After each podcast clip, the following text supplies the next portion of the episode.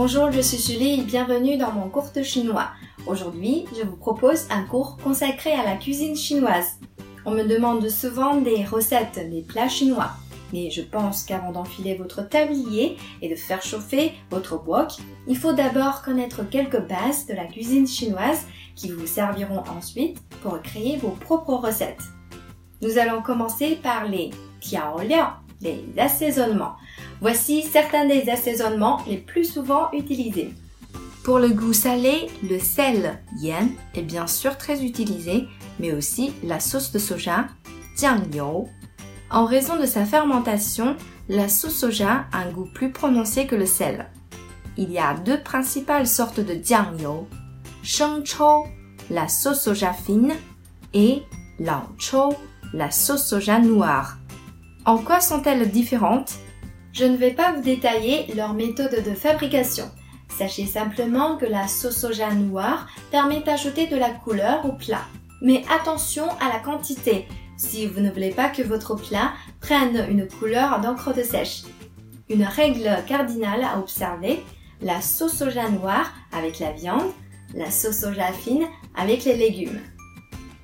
Dans la cuisine chinoise, on utilise aussi beaucoup le liaojiu, le vin de cuisine, qui est souvent utilisé pour donner un goût moins prononcé à la viande et pour enlever son odeur.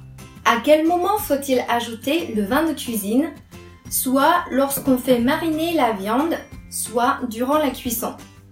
Il y a également le trio Cong, Jiang, Suan, le poireau, le gingembre et l'ail. Tous les trois sont utilisés pour rehausser le goût des plats. En médecine chinoise, les aliments sont soit yin, froid, soit yang, chaud. Le gingembre permet de chasser le froid. Il est donc souvent utilisé avec le poisson, le crabe et de nombreux fruits de mer. Tandis que l'ail, qui a un effet bactéricide, se retrouve souvent dans la composition des sauces accompagnant les plats froids. Il y a plusieurs modes de cuisson très populaires dans la cuisine chinoise. Il y a les plats long, sautés à l'ail. Il faut d'abord hacher de l'ail qu'on fait ensuite sauter dans l'huile, comme lorsqu'on prépare le célèbre long xi lang hua, le brocoli sauté à l'ail. La cuisson à la vapeur, qingzheng, est aussi très utilisée, souvent avec du poisson. Par exemple, le beurre vapeur au gingembre. Qingzheng Lu Toutes ces méthodes de cuisson peuvent être utilisées avec une grande variété de produits. Bien sûr, chaque région possède ses propres spécificités culinaires. Par exemple, dans la province du Guangdong, les plats sont plutôt sucrés, alors que dans la région du Sichuan, les plats sont très épicés. Mais tout cela relève de la théorie. Il n'y a pas d'obligation ou de tabou. Vous pouvez mélanger les ingrédients ajouter ou retirer selon vos envies. C'est à vous de créer vos propres recettes.